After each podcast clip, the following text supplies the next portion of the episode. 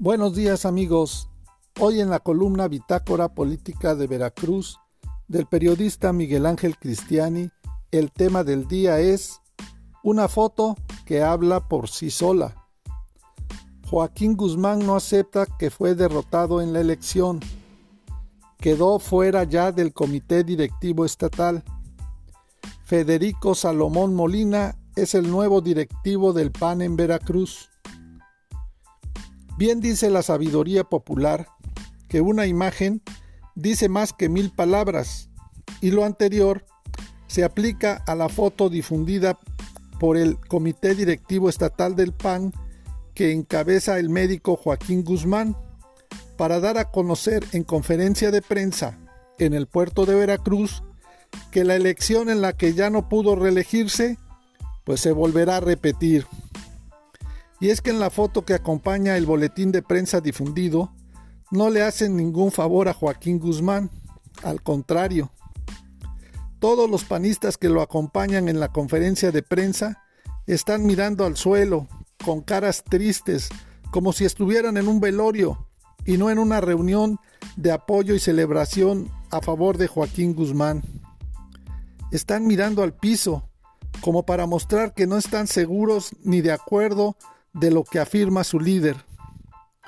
Menudo favor le hacen quienes se supone que deben manejar la imagen del político, exalcalde de Naranjos y exdirigente estatal con licencia, pues no tiene ningún sentido el que hayan ido hasta el puerto de Veracruz para ofrecer una conferencia de prensa en la que ya nadie les cree que hubieran ganado como aseguran. En contraste, muy temprano, de madrugada, la comisión organizadora electoral le hizo entrega del acta que lo acredita a Federico Salomón como ganador de la contienda por la dirigencia estatal del PAN en Veracruz.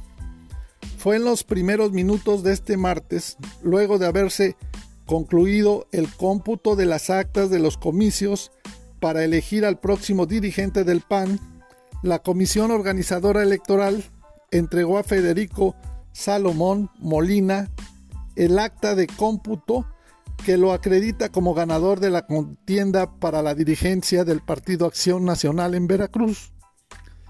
De acuerdo con los resultados de la votación, con el 100% de las actas computadas, la planilla de Tito Delfín, encabezada por Federico Salomón Molina e Indira Rosales San Román como secretaria general, obtuvo 9.034 votos contra 8.445 de la planilla contraria y 275 votos nulos en una votación total de 17.754 panistas. El acto protocolario de la entrega del acta al candidato ganador fue realizado en la mismísima sede del Comité Directivo Estatal del PAN en la ciudad de Jalapa. Por su parte, Joaquín Guzmán, que se hizo famoso luego de que se difundieron unas grabaciones cuando era secretario de Desarrollo Agropecuario en el Estado, la elección interna del PAN se va a volver a repetir. Dijo, esta elección se va a repetir. Si el pasado proceso se repitió por 10 agravios, ahora tenemos 25 aseguró el ex candidato a presidente del Comité Directivo Estatal del PAN en Veracruz.